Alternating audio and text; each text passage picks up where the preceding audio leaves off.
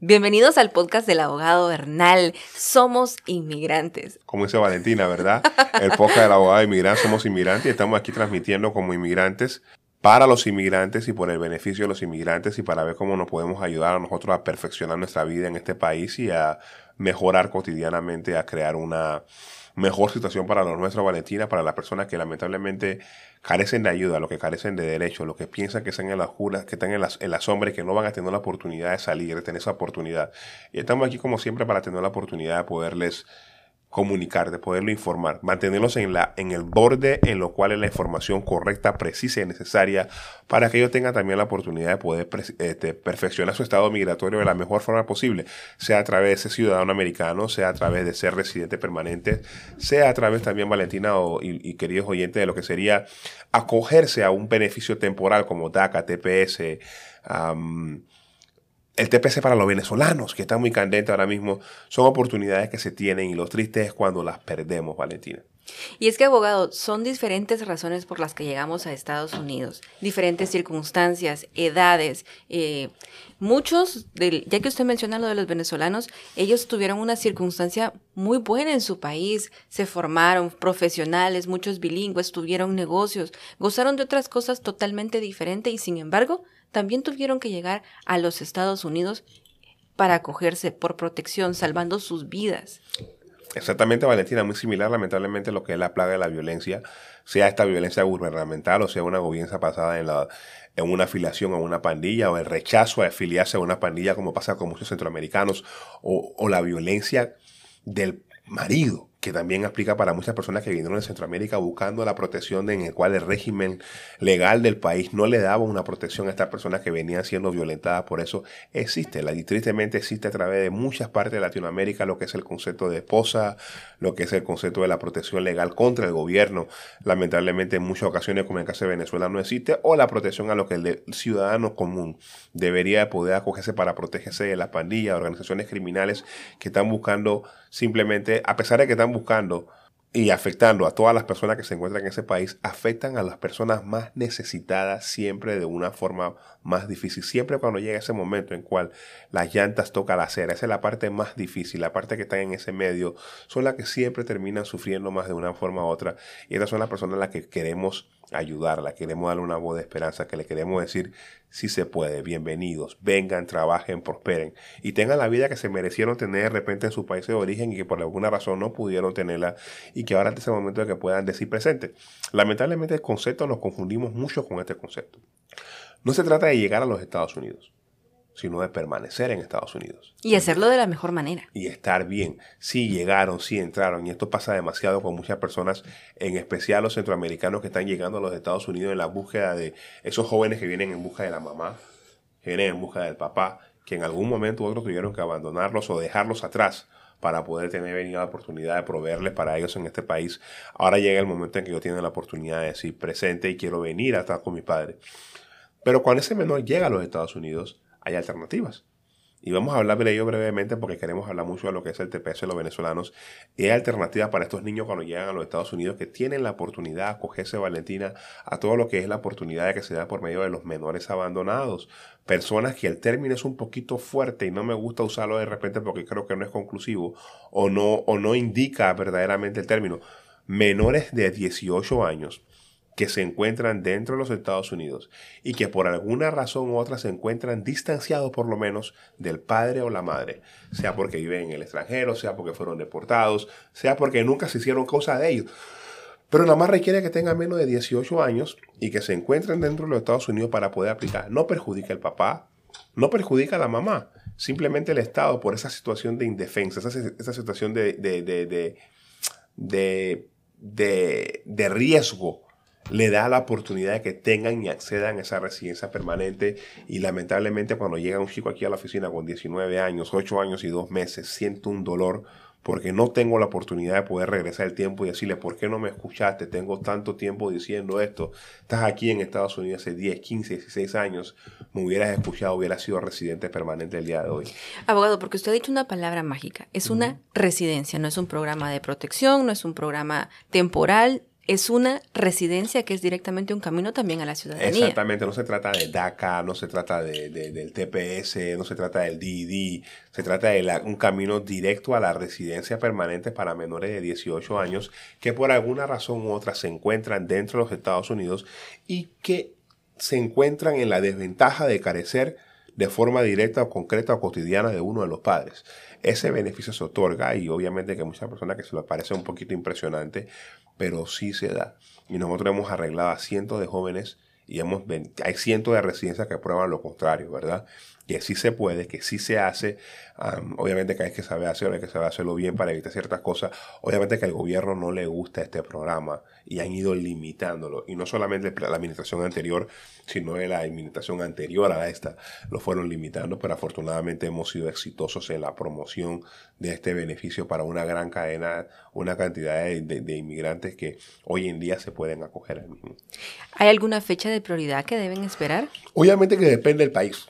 Países como México se encuentra algo ah, sobre, sobre suscrito. Sin embargo, la parte positiva es que a pesar de que el menor aplicó cuando tenía 17, a pesar de que el menor consiguió la orden cuando tenía 17 años, 364 días, y aplicó después de tener 18 años, se le congela la edad y aún se acoge. Lo importante es entrar en esa protección del Estado por esa orden del juez de familia antes del cumplimiento de los 18 años.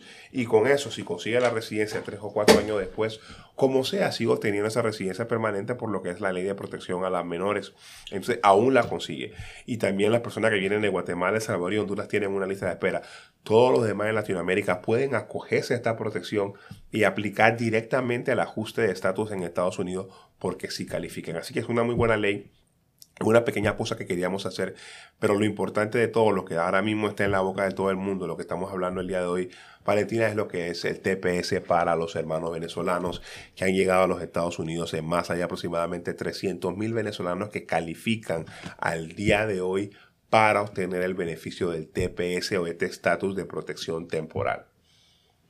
Y es muy importante, abogado, que esas personas tomen acción ya porque además tienen una fecha límite para registrarse. Es el 5 de septiembre y como buenos latinos podríamos decir mañana, la otra semana, el otro mes, quién sabe cuándo.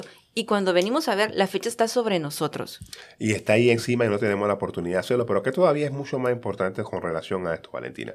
Y cómo tenemos que ver esto con las luces largas. El TPS se van a abrir o se, suele abrir en periodo de re-registración cada 18 meses.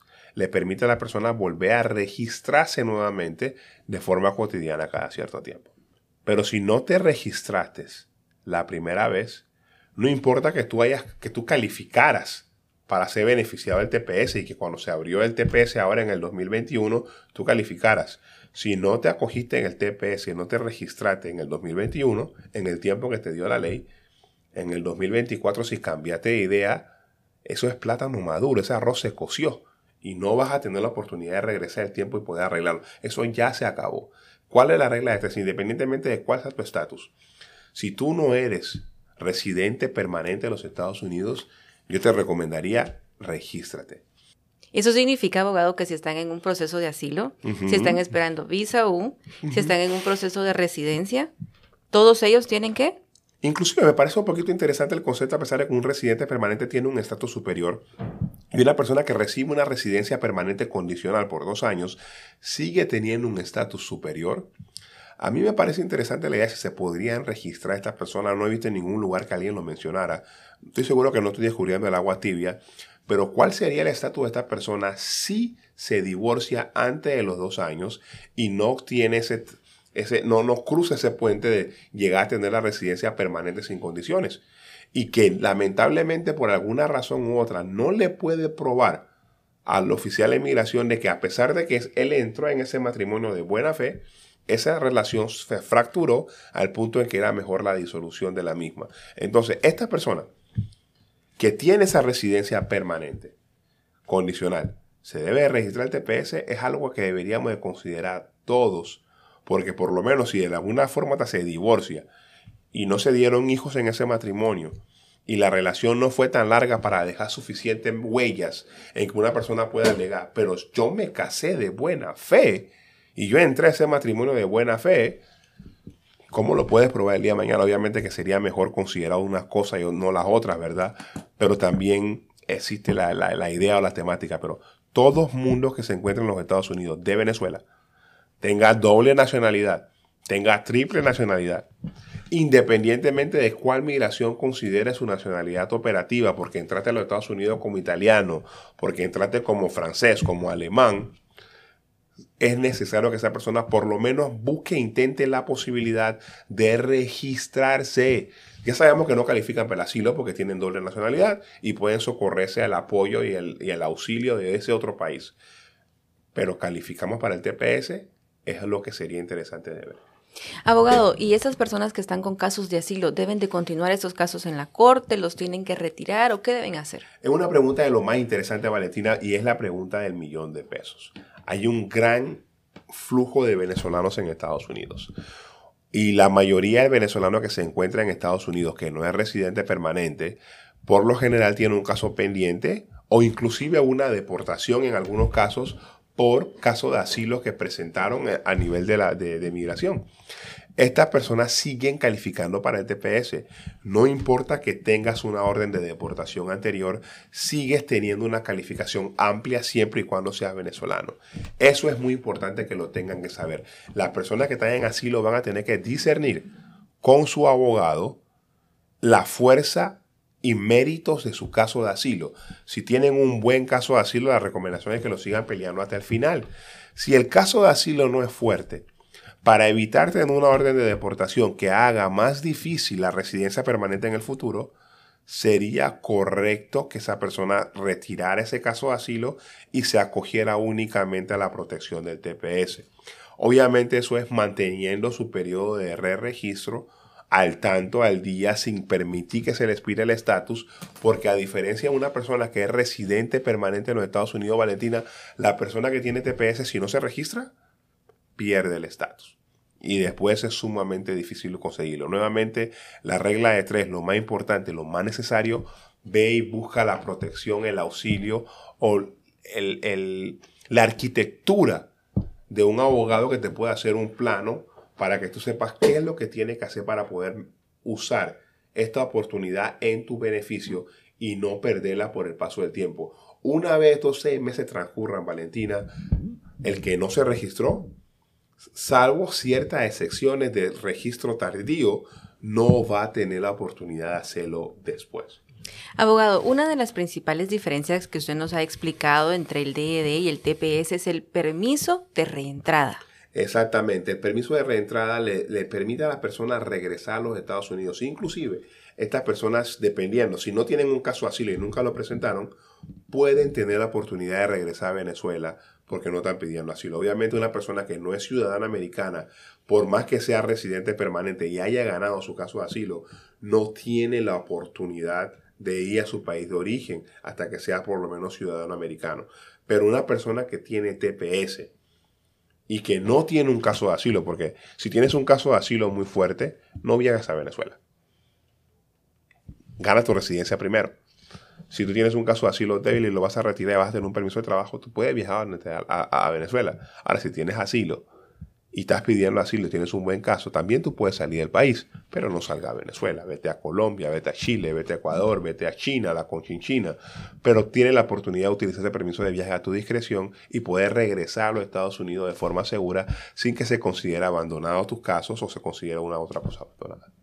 Así es, es importante que quienes nos escuchan y están pasando por una situación como esta, si tienen un amigo, si tienen un familiar, a su pareja o ustedes mismos han llegado a este país en busca de protección, que por favor compartan este audio con sus amigos, todas esas personas que necesitan conocer qué es lo que está pasando, porque yo sé que se ha generado mucha información alrededor de esto, pero hay cosas específicas que son muy delicadas. Los pequeños detalles hacen la diferencia entre ganar o no un beneficio migratorio. Exactamente, Valentina, ese, es el detalle de que yo pienso que vive el abogado, ¿verdad? Hay muchas personas que conocen el pastel y todo el mundo lo ve, pero ¿cómo introducirle el, sabor, el, dulce, el licor al pastel es lo que hace un abogado lo hace sea un abogado. Y esa es la parte que trabajamos todos los días en explicarle a la gente el por qué se pueden hacer las cosas, cómo se pueden hacer, cuáles son las diferentes avenidas. Otra cosa, y se lo digo a todos porque lo vimos siempre cuando hay un tipo de estos, siempre que hay algún tipo de estos beneficios masivos, ¿sabe que también se encuentra Valentina? Una pérdida de derechos mejores masivos. Y fuimos testigos en los tiempos de DACA las personas tenían DACA y fueron a lugares para que le aplocaran su DACA. Y fueron a los lugares donde estaban los, los, los, los, notarios, los, lo que sea, los procesadores de casos. Las personas que no saben lo que están haciendo, pero de repente saben en forma general si una persona puede calificar para este beneficio migratorio o no. Pero nada más. Solamente eso. O no saben qué tipo de piedras se van a encontrar en el camino que tienen que tratar de evitar para no poner a la persona en una situación peor al momento de aplicar para la residencia permanente. Sin embargo, Valentina, lo vimos en ese momento. Chicos que calificaban para DACA y que fueron a muchos lugares y, el lugar donde fueron, la persona que lo atendió simplemente fue con los ojos pensando en DACA. DACA, como tuvimos la oportunidad de ver en la administración anterior, sigue siendo solamente un beneficio temporal. Lamentablemente, Valentina, en ese interino, y lo seguimos viendo el día de hoy, cuando llegan a la oficina buscando DACA y califican para los de menores abandonados, se pierden derechos que son mejores. ¿Qué es mejor que DACA? DACA es muy bueno, pero una residencia es mejor que DACA. Una ciudadanía americana mejor que DACA. El TPS sí es muy bueno, es muy buen beneficio. Da permiso de viaje, da un montón de cosas. Es muy bueno. Pero ¿qué es mejor que el TPS? Ser residente permanente en los Estados Unidos. Ser ciudadano americano. Entonces, antes de simplemente andar como los caballos en el hipódromo con los ojos cerrados, simplemente pensar en un objetivo, analiza y entiende de forma concreta a qué realmente tienes derecho y qué puedes llegar a hacer. Y una vez tenga esa información, procede a ejecutarla de la mejor forma posible. Abogado, ¿cuáles son los principales errores que usted ve cuando una persona está en ese camino para obtener una residencia? Algo que usted ve recurrente, que todas las semanas usted dice un caso más y un error que, que cometemos frecuentemente. Bueno, que cometemos acá, no. no, no, no, no, me refiero como comunidad, cuando estamos preguntando por nuestro caso, cuando usted dice, pero señor, el tiempo, pero señor, la, la... desidia, y se lo digo todo el tiempo y suena jocoso, y lo digo de repente de una forma medianamente jocosa, el pan se quema en la puerta del horno. Y no es el dicho, pero se quema frecuentemente el pan en la puerta del horno lo que vemos, personas que pierden los derechos.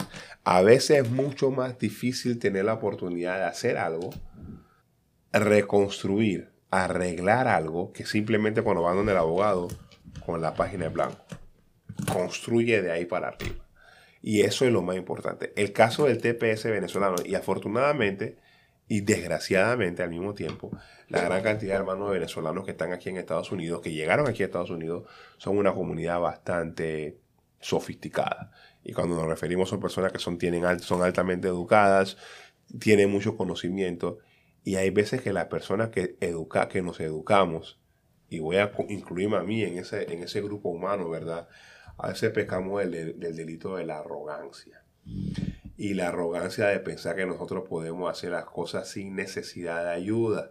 Y las queremos hacer nosotros mismos. Y cuando queremos venir a ver eso, una situación mala la, la convertimos en una situación desastrosa.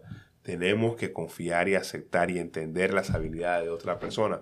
Por ejemplo, yo soy abogado y yo creo que nadie es más egocéntrico que un abogado en este mundo. Nosotros creemos que siempre tenemos la razón. Además, peleamos hasta cuando sabemos que no tenemos la razón.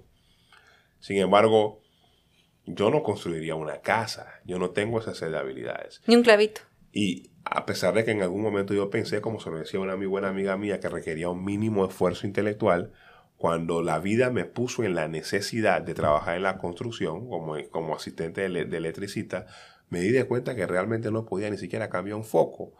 No son trabajos fáciles. Pero se le prendió otro foco. Podría ser, podría ser, y esa parte es muy importante, pero Valentina, tenemos que respetar las habilidades y la experiencia y el trabajo de los otros.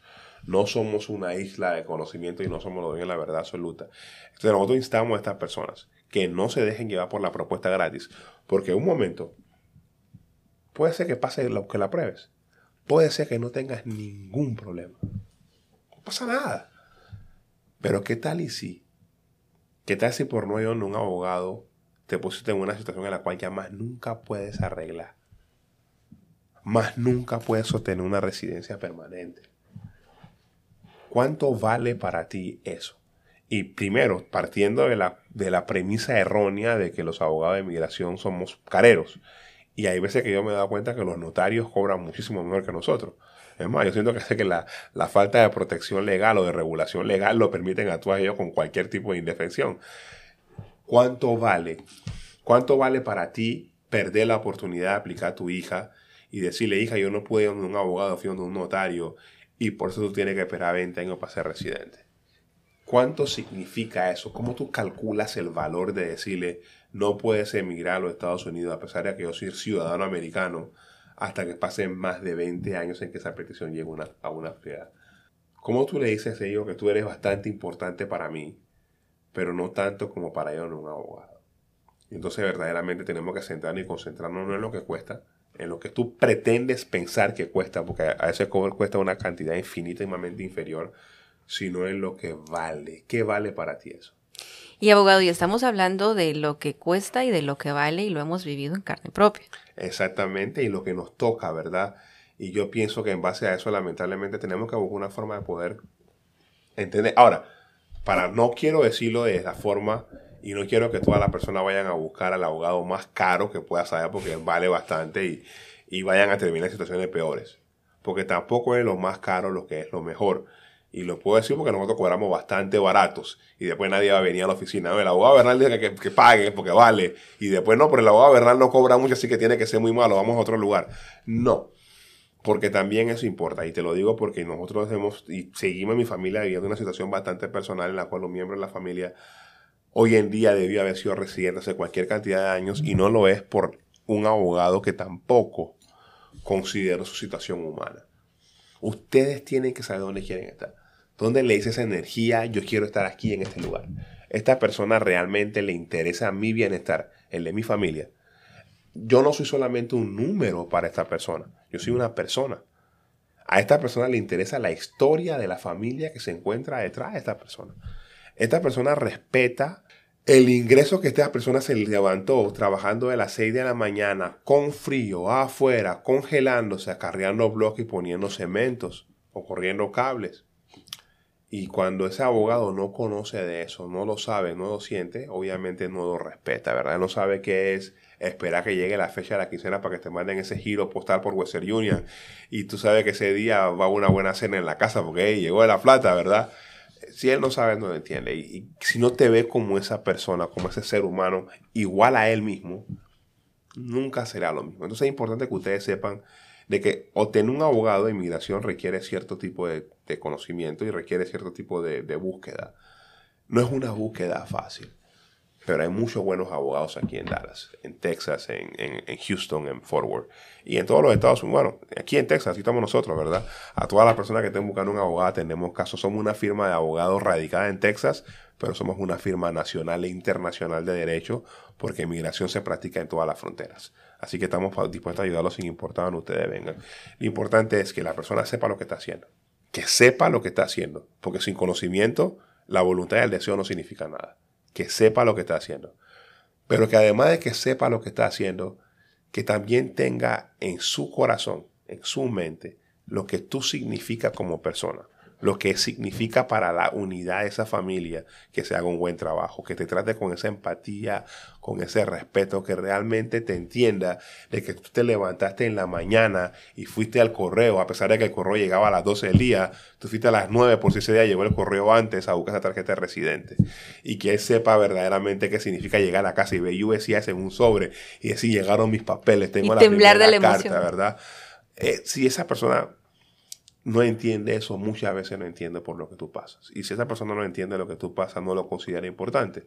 Y al no considerarlo importante, te encuentras en la misma situación de alguien que verdaderamente no le importa tu caso, simplemente le importa lo que pueda recibir de ti.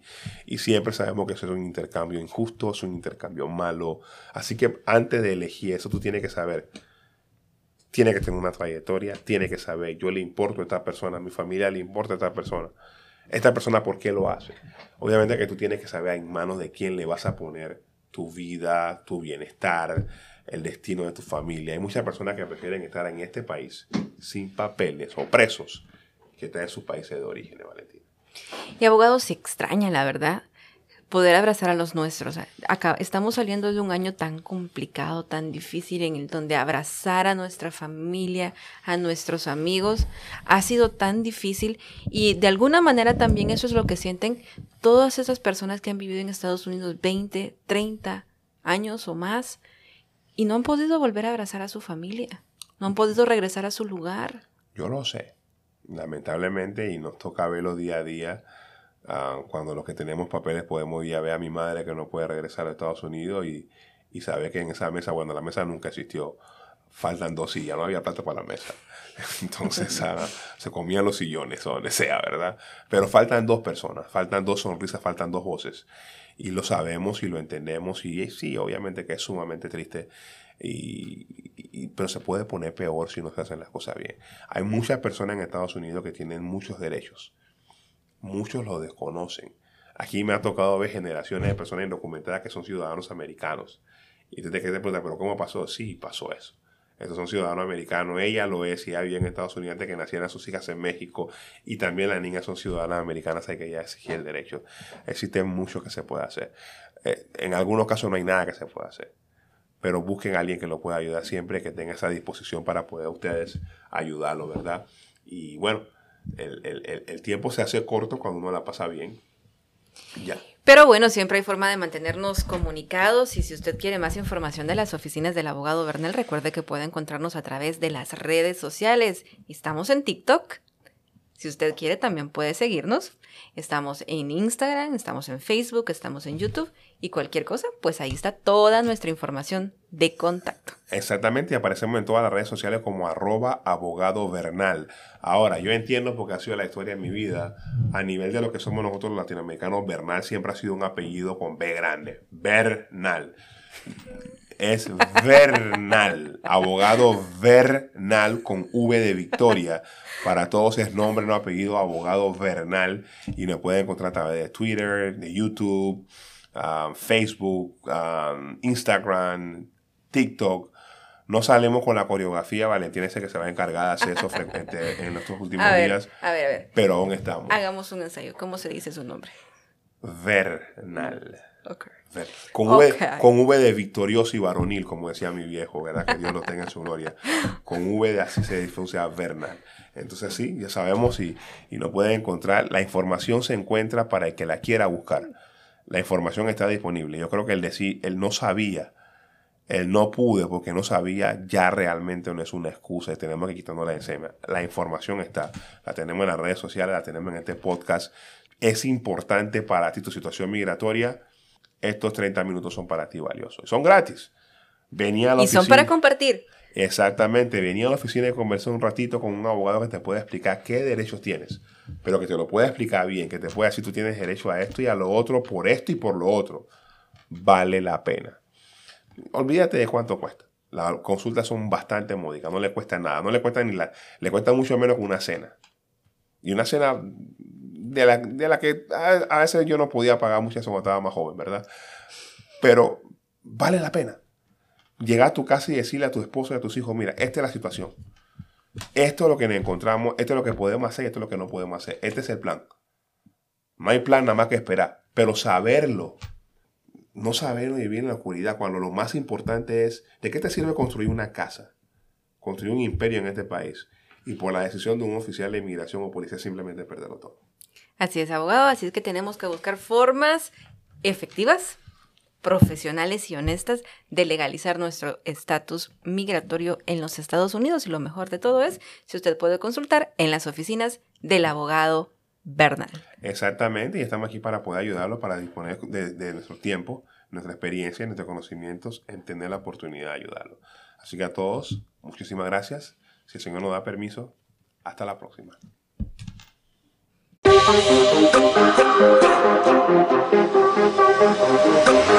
Thank